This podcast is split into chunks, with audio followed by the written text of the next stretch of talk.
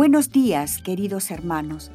A continuación, les ofrecemos una síntesis de lo publicado el día de hoy en el blog de Toques del Padre Roberto Padrós, una selección de artículos elegidos especialmente para ustedes.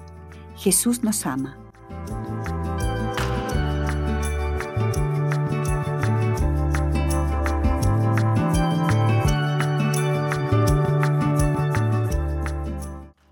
Hoy día la iglesia conmemora a Santa Matilde, reina, 14 de marzo, martirologio romano. En Quedlinburg, Sajonia, Alemania, Santa Matilde, esposa fidelísima del rey Enrique I, la cual, conspicua por la humildad y la paciencia, se dedicó a aliviar a los pobres y a fundar hospitales y monasterios. Murió en el 968. Breve biografía. Matilde era descendiente del célebre Widukin, capitán de los sajones en su larga lucha contra Carlomagno, como hija de Dietrich, conde de Westfalia y de Reikling, vástago de la Real Casa de Dinamarca. Cuando la niña nació en el año 895, fue confiada al cuidado de su abuela paterna, la abadesa del convento de Erfurt. Allí, sin apartarse mucho de su hogar, Matilde se educó y creció hasta convertirse en una jovencita que sobrepasaba a sus compañeras en belleza, piedad y ciencia, según se dice. A su debido tiempo se casó con Enrique, hijo del duque Otto de Sajonia, a quien llamaban el cazador. El matrimonio fue excepcionalmente feliz y Matilde ejerció sobre su esposo una moderada pero edificante influencia. Precisamente después del nacimiento de su primogénito Otto, a los tres años de casados, Enrique sucedió a su padre en el ducado. Más o menos a principios del año 919, el rey Conrado murió sin dejar descendencia y el duque fue elevado al trono de Alemania. No cabe duda de que su experiencia de soldado valiente y hábil le resultó muy útil, puesto que su vida fue una lucha constante en la que triunfó muchas veces de manera notable. El mismo Enrique y sus súbditos atribuyeron sus éxitos tanto a las oraciones de la reina como a sus propios esfuerzos. Esta seguía viviendo en la humildad que la había distinguido de niña, a sus cortesanos y a sus servidores más les parecía una madre amorosa que su reina y señora. Ninguno de los que acudieron a ella en demanda de ayuda quedó defraudado. Su esposo rara vez le pedía cuentas de sus limosnas o se mostraba irritado por sus prácticas piadosas, con la absoluta certeza de su bondad y confiando en ella plenamente. Después de 23 años de matrimonio, el rey Enrique murió de apoplejía en 936. Cuando le avisaron que su esposo había muerto, la reina estaba en la iglesia y ahí se quedó, volcando su alma al pie del altar en una ferviente oración por él. Enseguida pidió a un sacerdote que ofreciera el santo sacrificio de la misa por el eterno descanso del rey, y, quitándose las joyas que llevaba, las dejó sobre el altar como prenda de que renunciaba desde ese momento a las pompas del mundo. Habían tenido cinco hijos, Otto, más tarde emperador, Enrique el pentenciero, San Bruno, posteriormente arzobispo de Colonia, Gerberga, que se casó con Luis IV, rey de Francia, y Hedwig, la madre de Hugo Capeto, a pesar de que el rey había manifestado su deseo de que su hijo mayor, Otto, le sucediera en el trono, Matilde favoreció a su hijo Enrique y persuadió a algunos nobles para que votaran por él. No obstante, Otto resultó electo y coronado. Enrique no aceptó de buena gana renunciar a sus pretensiones y promovió una rebelión contra su hermano, pero fue derrotado y solicitó la paz. Otto lo perdonó y por la intercesión de Matilde le nombró duque de Baviera. La reina llevó desde entonces una vida de completo autosacrificio. Sus joyas habían sido vendidas para ayudar a los pobres y era tan pródiga en sus dádivas que dio motivo a críticas y censuras. Su hijo Otto la acusó de haber ocultado un tesoro y de malgastar los ingresos de su corona. Le exigió que rindiera cuentas de todo cuanto había gastado y envió espías a vigilar sus movimientos y registrar sus donativos. Su sufrimiento más amargo fue descubrir que Enrique instigaba y ayudaba a su hermano en contra de ella. Lo sobrellevó todo con paciencia inquebrantable, haciendo notar con un toque de patético humor que por lo menos la consolaba ver que sus hijos estaban unidos, aunque solo fuera para perseguirla. Gustosamente soportaré todo lo que puedan hacerme, siempre que lo hagan sin pecar, si es que con ello se conservan unidos, solía decir según se afirma. Para darles gusto, Matilde renunció a su herencia a favor de sus hijos y se retiró a la residencia campestre donde había nacido. Pero poco tiempo después de su partida, el duque Enrique cayó enfermo y comenzaron a llover los desastres sobre el Estado. Edith, la esposa de Otto, lo convenció para que fuera a solicitar su perdón y le devolviera todo lo que le habían quitado. Sin que se lo pidieran, Matilde los perdonó y volvió a la corte, donde reanudó sus obras de misericordia pero no obstante que Enrique había cesado de importunarla, su conducta continuó causándole gran aflicción. Él nuevamente se volvió contra Otto y posteriormente castigó una insurrección de sus propios súbditos en Baviera con increíble crueldad. Ni aun los obispos escaparon a su cólera. En 955, cuando Matilde lo vio por última vez, le profetizó su próxima muerte y lo instó a arrepentirse antes de que fuera demasiado tarde. En efecto, al poco tiempo murió Enrique y la noticia causó un dolor muy profundo en la reina. Emprendió la construcción de un convento en Nordhausen, hizo otras fundaciones en Gildenburg, en Enger y también en Poglen, donde estableció un monasterio para hombres.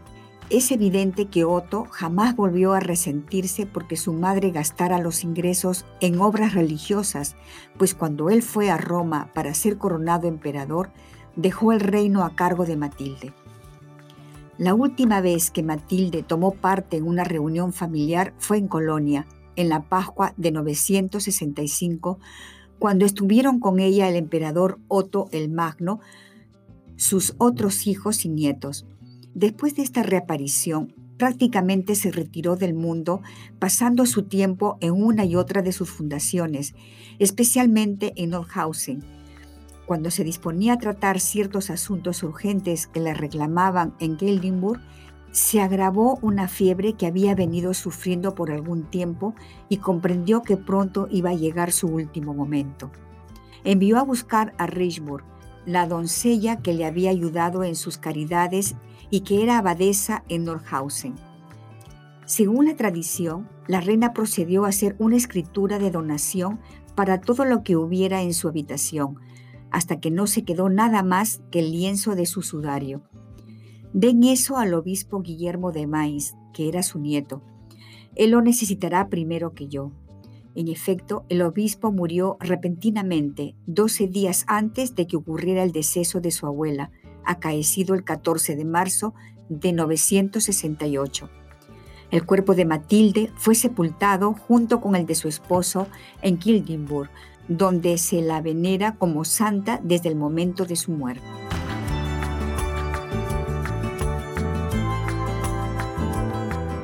A continuación, una breve meditación acerca del Evangelio del día. Tres hombres, una historia.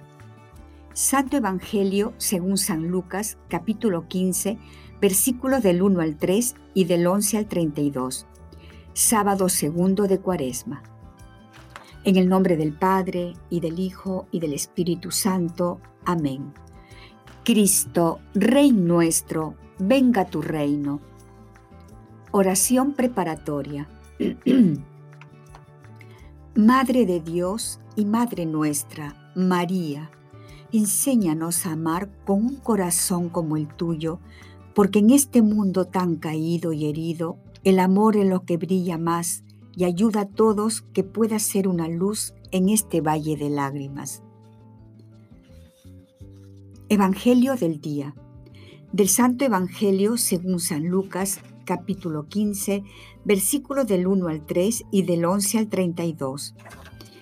En aquel tiempo se acercaban a Jesús los publicanos y los pecadores para escucharlo, por lo cual los fariseos y los escribas murmuraban entre sí.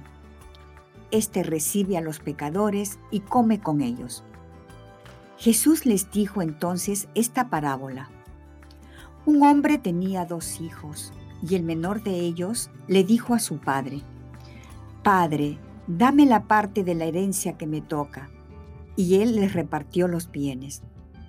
No muchos días después, el hijo menor, juntando todo lo suyo, se fue a un país lejano y allá derrochó su fortuna, viviendo de una manera disoluta. Después de malgastarlo todo, sobrevino en aquella región una gran hambre y él empezó a padecer necesidad.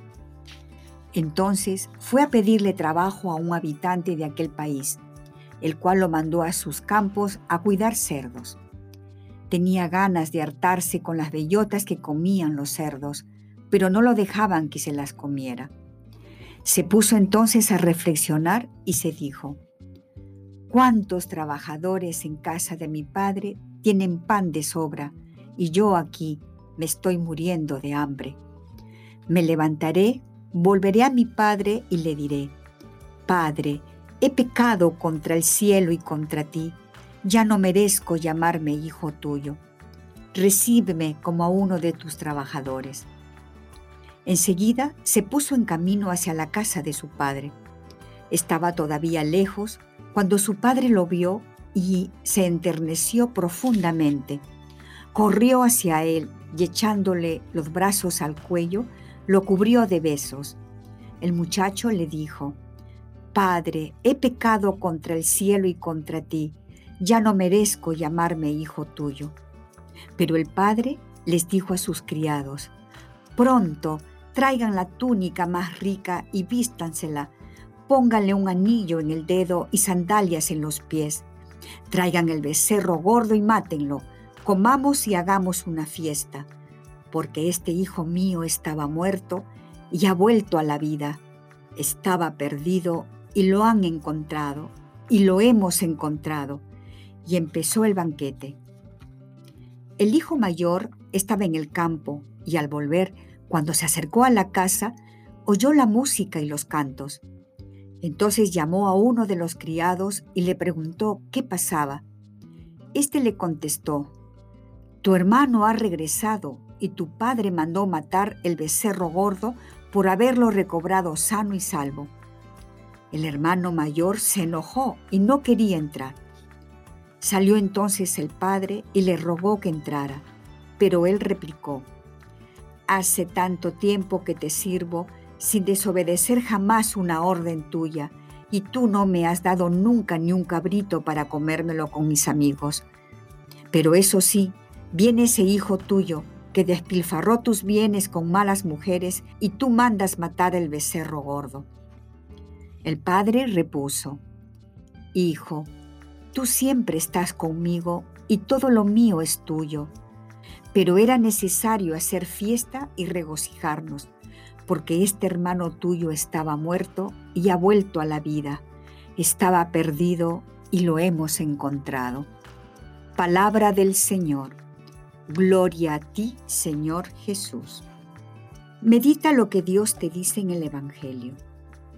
En este Evangelio se nos habla de tres hombres diversos.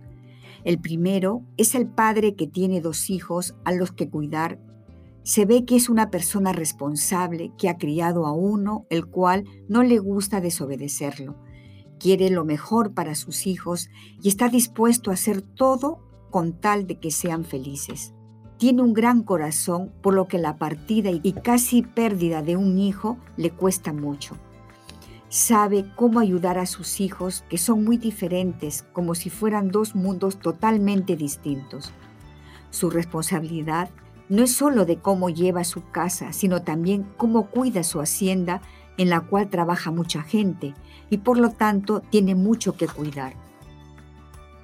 El segundo personaje es el hijo menor, que de alguna manera ya se ha aburrido de su vida en casa. Quiere salir a experimentar el mundo con un deseo válido, pero quizás aún no estaba preparado. Lo vemos en su diversión primero, pero después cae en el hoyo, está confundido y no sabe qué hacer. Está confundido porque los placeres que buscó y experimentó no le llenaron. Es en este momento que recuerda los buenos momentos que había tenido con su padre y arrepentido regresa a casa donde se encuentra con los brazos abiertos y amorosos de su padre. El hermano mayor siempre ha estado con su padre, no se ha ido, o por lo menos no por mucho tiempo y muy lejos. El hermano mayor siempre ha estado con su padre, no se ha ido, o por lo menos no por mucho tiempo y muy lejos. En su corazón aún no han crecido los verdaderos sentimientos de un padre listo para amar a sus hijos. Tal vez por esto no se ha ido de la casa a formar su propia familia. Esta falta de amor no le deja alegrarse con su padre por el regreso del hijo que estaba perdido y le causa un enojo que visto solo humanamente es muy justo, pero Dios lo invitaba a ver que eso no lo explica todo que hay un amor que va más allá y es capaz de perdonarlo todo. Dentro del itinerario cuaresmal, el Evangelio nos presenta precisamente esta última parábola del Padre Misericordioso que tiene como protagonista a un padre con sus dos hijos. El relato nos hace ver algunas características de este padre, es un hombre siempre preparado para perdonar y que espera contra toda esperanza. Sorprende sobre todo su tolerancia ante la decisión del hijo más joven de irse de casa. Podría haberse opuesto, sabiendo que todavía es inmaduro, un muchacho joven, o buscar algún abogado para no darle la herencia ya que todavía estaba vivo. Sin embargo, le permite marchar, aún previendo los posibles riesgos. Así actúa Dios con nosotros, nos deja libres, también para equivocarnos, porque al crearnos nos ha hecho el gran regalo de la libertad. Nos toca a nosotros hacer un buen uso. Este regalo de la libertad que nos da Dios me sorprende siempre. Ángelus del Papa Francisco, 6 de marzo de 2016. Diálogo con Cristo. Esta es la parte más importante de tu oración. Disponte a platicar con mucho amor con aquel que te ama. Propósito. Proponte uno personal, el que más amor implique en respuesta al amado, o si crees que es lo que Dios te pide, vive lo que se te sugiere a continuación. Rezar por mi papá, hermanos, tíos, primos, etc., para que Dios le dé un corazón como el suyo. Despedida. Te damos gracias, Señor, por todos tus beneficios, a ti que vives y reinas por los siglos de los siglos. Amén.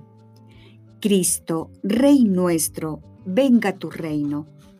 Virgen prudentísima, María, Madre de la Iglesia, ruega por nosotros en el nombre del Padre, y del Hijo, y del Espíritu Santo.